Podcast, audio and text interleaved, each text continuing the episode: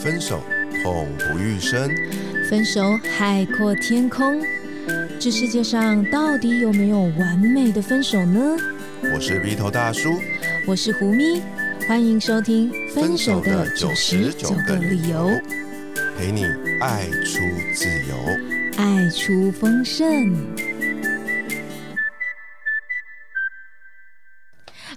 我是胡咪。嗨嗨，我是鼻头大叔。节目开始前提醒您，喜欢我们节目的话，记得按下订阅以及打开小铃铛，你就会收到节目上架的第一手通知哦。是哦，我们上一集啊，邀请到大家的偶像陆队长。哇，他来跟我们分享了他的英雄旅程诶！这一集啊，我们继续来看看他的英雄旅程走到后面产生了什么惊天覆地的变化呢？嗯，对啊，上一集他提到说，因为他曾经在美国的念书过程中遇到一个让他痛心疾首的初恋故事，所以他就开始人生有很大的对于爱情观啊，还有男性角色产生很大不同的想法，跟真的很具体的去做改变。如果你想要知道，陆队长首次揭秘自己的初恋爱情故事的话，请回到上一集去听了，然后你可以再回来看看，哎，后来他的这个呃，对于男性角色的认知，还有一个非常旺盛的阳性能量，有没有在接下来的人生给他产生什么好的啦，或者是不太 OK 的影响呢？从一个贝塔男转身变成一个阿尔法男，他接下来又面临到怎么样的？觉察跟变化呢？对啊，陆队长，你有什么样子真的是在这过程中很难忘的经验吗？对啊，就上一集我有提到说，在二二十几岁出头的时候，我从一个随和、安静、心思细腻、顺从以及害羞的男人，慢慢的因为被女生甩了，所以转变成一个有侵略性、坚定、自信。甚至有一点控制感的这个男人，那其实后来到了呃，我跟我老婆结婚是我二十八岁的时候，然后也算呃，就是结婚之后我们有了这个第一个女儿。那当时呢，我的阳性能量还是很很很旺盛嘛，就是我主导嘛，我说了算。然后老婆不爽，你怎么样，对不对？你就是听我的。然后你不爽你就哭啊，我也不会像一个暖男一样安慰你啊，等等的。所以当时我们其实关系是不太平衡的。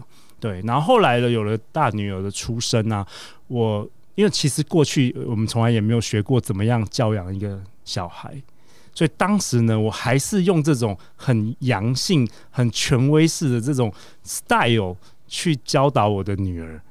哇，你不是用那种说啊跌倒了呼呼？没有，所以我其实超后悔的。我当时就是把他当一个男孩子在这骂，你知道吗？就是他如果晚上不睡觉，我会狂骂他，然后会有有一些也来自于可能原生家庭，所以我爸爸小时候压力工作压力很大的时候，我哭闹的时候，他也是这样子骂我，所以那个印象有存在着。所以当时呢，其实。我后来啊，我都不知道，我一直持续的常常会骂他这样子，就特别是没有特别就是晚上的时候，比如说我已经一天工作很累了，那当时我一直创业失败啊，所以我压力其实很大，然后又吃了一些垃圾食物啊，然后那个我女儿又一直不睡，一不睡觉啊，吵吵闹闹等等的，我就会有时候会抓狂啊，狂骂啊，什怎么的，真的就直接骂他，而且是骂超大声的，对对对，然后。当时呢，我其实为什么我后来觉得很后悔？是后来因为我主持《好女人情感攻略》，我们做了一集有关于高敏感儿，结果我就给我老婆女儿测，他们全都是高敏感。那高敏感有一个特色，就是说，当你这个声音很大的时候，它其实会加好多倍的啊，更不舒服。对，所以我某部分我觉得，就是他现在可能有一些童年创伤。比如说前四年我开始主持《好女人情感攻略》，我学到更多有关于这个两性的知识之后，我其实慢慢觉得，其实一个真正的男人啊，不只是要有这些所谓我们的男性，真正一个男人呢，其实不只要我们这些阳性能量，其实是要阴阳调和的。嗯，就是你的阴性能量不能没有，就是当你面对。李小龙说：“Be like water，就是你我们男生，同时我也觉得还是要保保持那些，比如说心思细腻啊、温暖的这些特质。你不能一直很极端的 alpha 男，那真的会变像川普那种有点可能甚至边缘性人格的那种感觉。对，所以后来就是我到了现在四十多岁，就是我其实对人生做了一个反思。我觉得真正男人其实是要像水一样，是要阴阳调和的。”这一点我就觉得飞头大叔其实做的很好。哦，不敢不敢。我你刚刚讲的时候，我就想到一个画面，就是那个太极的那张。对对对对，就是一个太极的形状，白的里面有黑的，黑的里面有白的。对，所以其实后来为什么我主持主持这个《好女人情场攻略》，有一方面也是就是我对我女儿的一个，我觉得一个忏悔啊。啊，那后来二女儿有让你比较修正你的教育方式吗？哎，其实有哎，而且我二女儿其实她蛮有小聪明的，她。Sense 到我开始快要爆发的时候，他就会消失，就会躲起来。哇塞！但是我大女儿就是她有点硬碰硬，你知道吗？她看到我生气，她又更要跟我跟我抗衡。那你那你那你太太嘞？其实我也是觉得对他很抱歉啦，就是过去，因为其实就是早期你接触到这些思想，然后特别是这些思想让你吃到甜头的时候，你就以为你就是这样要对待女人，女人才会喜欢你。但事实上，就是跟着随着年纪的成熟，我就越来越知道，其实就是真的就是阴阳要 balance。对，所以现在呢，我针对就是呃，不管是我的人际关系，或是我的这个伴侣关系，或是对这个亲子关系，我其实多了那么。蛮多的这个温暖跟同理心，对早期的时候，我女儿可能她考试考不好，那我就会觉得说奇怪，那你读你读一个小时不能，那为什么不读三个小时、五个小时、十二个小时都可以？老爸当年就是这样子啊！我做一件事，我我我不知道怎么样吸引女人，我就每天打电话给五个五五个女生、六个女生、七个女生，对对对，我就把它当成一个技能来训练。为什么你做不到？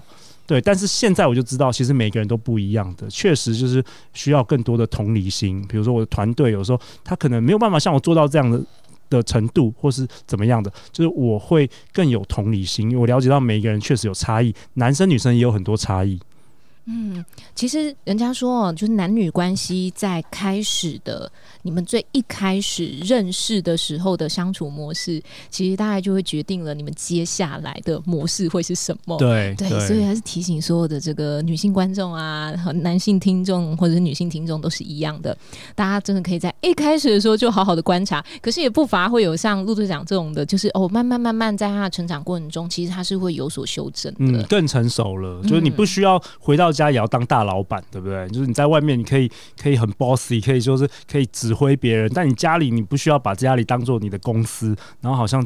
把它当员工来指挥，所以你现在做那个就是关于像是联谊的活动啊，或者做好女人的情场攻略，其实我怎么感觉有点救赎的味道在里面？就是说，哦，我希望更多的人能够好好的有一段好的关系，这样。所以你觉得有这个可能性吗？因为你似乎相较于其他人哦，在促成别人关系的这件事情，你是挺热衷的。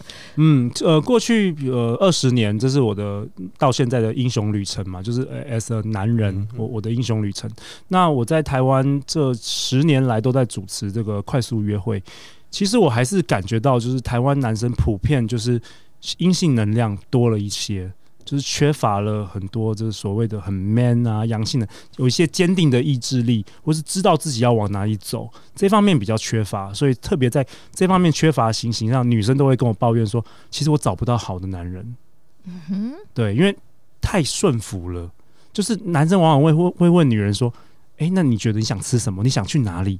可是女人其实要的是一个 leader，要一个肩膀，要带领你们走向一个美好的未来。啊，哎，这我有不同意见哎，女生有意见要说了。我其实认为，如果女孩子你认为你非得要一个男人带领你走向一个未来，那女性你自己也要思考这个。点是对的吗？嗯，对。其实我我不是说女生就是非得要，我只是说，当男性呈现这些特质的时候，女生是比较青睐的。对，确实是如此。所以它其实很容易引起一个呃。我们现在社会现象上这种这种不平衡，就是反而变成说，像刚刚陆队长说这种暖男呐，或者说他其实是有很多细腻美好特质的男性，他会觉得，哦，其实我这样是不对的。就像早期的你，早期的我，因为因为你这样做，女生就不喜欢你啊，女生把你当朋友啊，就他就去当成闺蜜啊，对，去塑造一个可能并不是。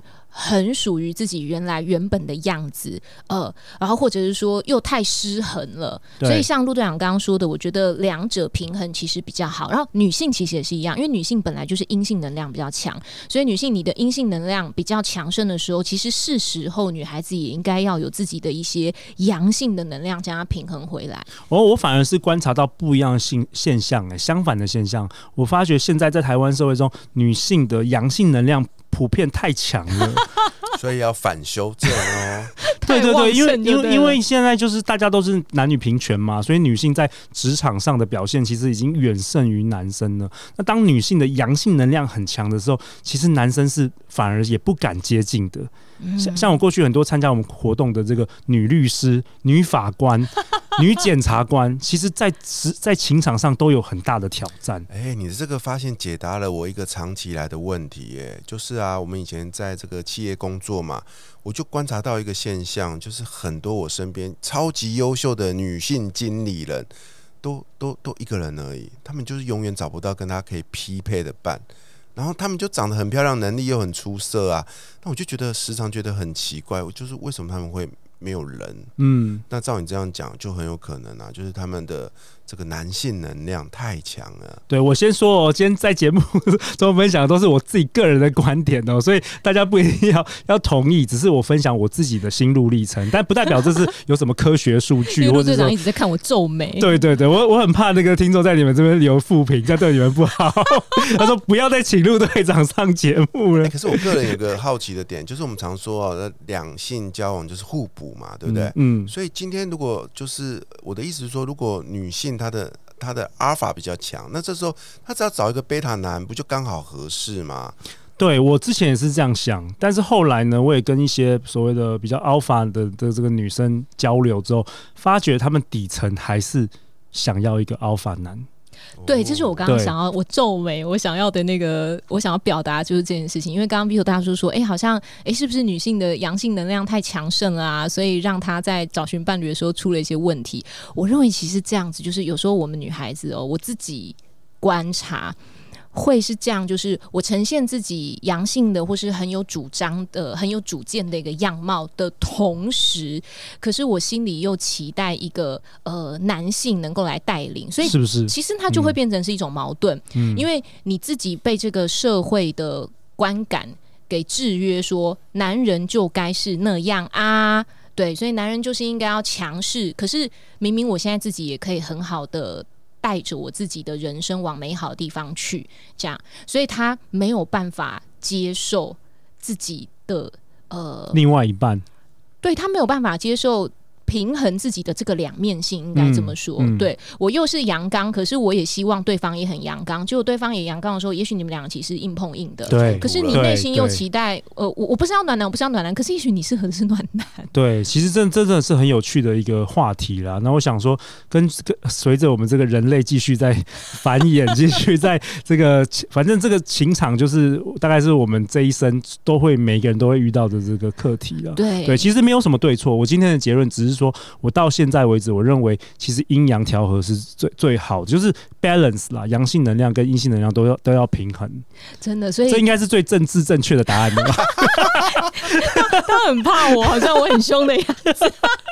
哎、可是我自己亲身走到现在，你看，像我的另外一个节目主持搭档品熙嘛，他就是很阿尔法嘛，对不对？我跟他在一起，我就是全然的贝塔，对对，对啊。但是坦白说，我也不觉得有什么不好啦，就是说，我是这么觉得，人都要有那个弹性。我们刚刚说到太极嘛，对不对？是，我跟他在一起的时候，因为他阿尔法，我就变贝塔。对可是反过来哦，假设今天我跟胡米主持的节目，你就是今天的我就是们这个房间的 alpha 就是你，对对，那我就觉得这样，就是你当你这个这个人已经修炼到有一定的弹性跟真的，我觉得这很棒就。不会在意这件事情。对，对，其实真的就最后就是一个修炼。你在真正的自信。对你在什么样的场合，你不需要在在家里也要装 alpha。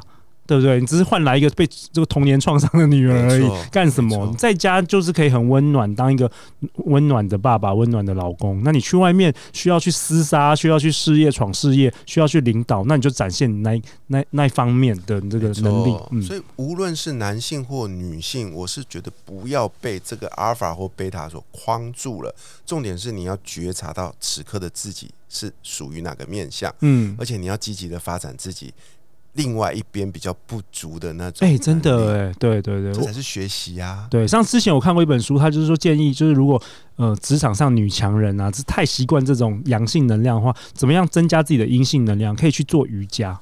哦像像我之前呃在疫情前，我也常常去做瑜伽，我就发现每次这个柔软这个筋骨之后，哎、你的性格也会温柔软起来了，你比较不会那么好像一定要怎么样，你会比随着你这个身体的改变，然后你的他你的个性也会比较柔软，我觉得很有意思。哇，那不够硬起来就跑去打那些拳拳击拳击，呀哎、真的真的去打拳击，嗯，对啊，哎、真的是有有有是这，我觉得胡明老师这一集一直在瞪我们两个。我没有啦，就是身体是真的很好的，可以跟你的内在做连接的。对，因为我们是一体的，所以我我还觉得其实也可以多去练习。什么叫多去练习？就是说有时候我们是在呃两性关系里面是不够积极的。对，不够积极的，像刚刚那个陆队长说，诶，他当想要改变的时候，他就去主动开口邀约啊，或者是说他就去找女孩子约会啊，一个不行就两个啊，两不行就三个啊。对，所以如果你想要对于你的亲密关系，就特别是说如果你现在单身啊，我真的觉得你也可以很好的跨出勇敢的一步。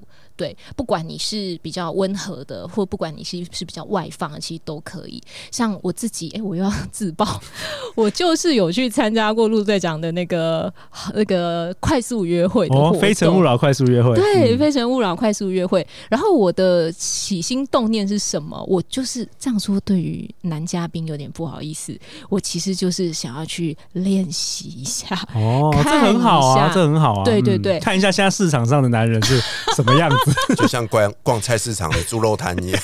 嗯，然后先看看嘛，先看看，也在那个过程当中，其实就会看到更多不同的异性的面相。哦，对，然后看到各种不同异性面相的时候，因为陆队长这个快速约会是这样啊，就是说男生女生坐一排，然后会开始做很快速的自我介绍，这样，然后一个一个一个，然后你再物色一下，看有没有喜欢的啊，对，然后大家就后续再联络，大概是这个样子。那我就在过程中有。呃，看到不同的男生，哎、真的是有人就会很体贴，就想说，哎、你是第一次来参加吗？我说，哦，对对对，所以我们现在要干嘛？然后他就说，哦，我跟你说是这样这样这样这样，哎、就是有这一种的，对，然后有那种啥也不管你自顾自就开始噼啪一直讲的那一种，对，呃，然后呃，你就会发现，哦，那你自己能接受的男性的样貌大概是什么？所以真的是像陆队长说那个，就是多多去观察，嗯嗯，所以我也非常推荐大家可以去参加这个活动。对啊，那快速约会举办到现在，我有发现哦，好像有些跟过去不一样的地方哎。对啊，所以卢队长要不要跟我们分享一下快速约会啊？它除了就是我看到举办的形式有一些变化嘛，对不对？哎、最近一次是我跟你说，其实我有加入那个卢队长他们的那个社团，我我也有，就是十月二十一号，竟然快速约会搬到船上，船船船哦，不是床。啊啊啊！对啊，像有些人的中年危机是要呃。这个交一个小年轻二十岁的女朋友，有些人中年危机是要买一台跑车，对不对？嗯，陆队长的中年危机就是买台游轮，没有我包下一个两百轮的皇后号，来 给大家办快速约会的，是在十月二十一号礼拜六晚上。因为我们过去呢都是在一个固定的场所，然后我们就是大家就是在那边办呃快速约会啊认识。然后我有我有一天就突然有一个想法，就说哎、诶如果在这个海上，在这个河河上浪漫，办这个快速约会，应该会蛮有趣的。然后可是当时我都找到的船都是那个好，就是比较小的，可以坐二十人。我觉得那个有点挤挤，没什么意思。后来真的被我找到，就是台湾唯一的，就是可以容纳这个两百人的这个皇后号。所以今年会是我们一个很蛮蛮重大的一个活动。这是我很佩服陆队长的，就是他做一件事情呢，会不断的，他除了持续做，像《好女人的情场攻略》，哇，做到这个两千集，有没有一千一千多集？哦，对啊，然后你看，然后再来就是快速约会，一办就是办了那么多年，然后对而且还不断的推陈出新，有没有很 alpha？有没有有没有很侵略性？有没有很控制？非常 alpha？有的有对的。其实我有没有有点有点强迫症我刚刚？在听陆队长分可以做一件享，事做那么久？我就觉得其实有可能他原来很本质上面是这样子的，只是过往他那个潜能还没被激发出来，就是被分手之后，没有被开发，哎，所以其实分手是好事。嗯，所以我觉得你。应该还是蛮有一些做很多事情的这个潜能的，对包含可能你本来想要就比较对对对，tough 一点的那嗯种，真的对，，S N 可以试一下，画风歪掉哎真。的真的，最近想要尝试，说不定我在 S M 里头我是那个哎、就是被被虐的，对不对？就是相反，因为你要阴阳调和啊。那安呢？所以大家如果想要去参与这一场 呃皇后号特别场的《非诚勿扰》快速约会的话，你现在可以赶快把你的十月二十一号星期六的五点。到九点钟是晚上，不是凌晨哦。对，因为看夜景嘛。对对对，然后他上船的地方会在台北，会是在关渡码头那边。嗯，对，好浪漫哦。对，但是呢，如果你在十月二十一号是没有办法，也许您排定事情了，我们陆队长特别给我们的听众朋友做了这个抽奖活动。哎，真的有十张哦，每一张价值一千五百块，直接送出来。够不够阿发？真的是很霸气，对，他就送十张的那个快速约会。如果贝塔的话就送一张，阿法的话一次送十张，对对对啊！这十张券现在就在 Vito 大叔的手上哦。那胡明老师，我们要怎么样才能得到这十张？哎，不要后来我看到 Vito 大叔你就自己来，啊 我来十次，你就来。哎，怎么今天又是你？哎，请问胡咪去哪里了？那就他五次，我五次好。不行，是要放福利给我们的听众朋友的。对我们的这个呢，哦，如何得到我们的这个快速约会？的体验票，体验票对这个活动办法啊，相关资讯，或者是呢，你对皇后号特别长也是有兴趣的话呢，所有相关资讯我们都会放在我们节目的资讯栏里面。对，所以我们今天非常谢谢陆队长跟我们分享了他从来没有在别的节目里面分享过自己的初恋的经历啊，他对于家人啊，不管是女儿啊、妻子啊，很多的一些内心的小秘密，我要把链接传给大嫂。哦，超紧张的，我到现在我从来没有自我揭露那么多。我听了，我听了，其实蛮感。动的，因为我见证到一个男人，一个男孩变成一个男人的一个成长蜕变的过程。嗯，而且其实够勇敢的人，其实他才会能够去做这种很诚实的、很坦白的一种揭露。真的，所以失恋没什么大不了的，大不了在沙发上躺半年而已。是哦，那新朋友，如果你听到这里喜欢我们今天分享的话，记得为我们留下五星好评，让我们知道你喜欢这个主题。也欢迎追踪胡咪跟 Vito 大叔的粉丝专业，与我们近距离互动。相关的资讯以及我们的一些赠奖活动，都会放在本集节目的资讯栏里面。永远记得活好现在，未来绽放。我是胡咪，我是 Vito 大叔，我是陆队长，我们下一集见，拜拜。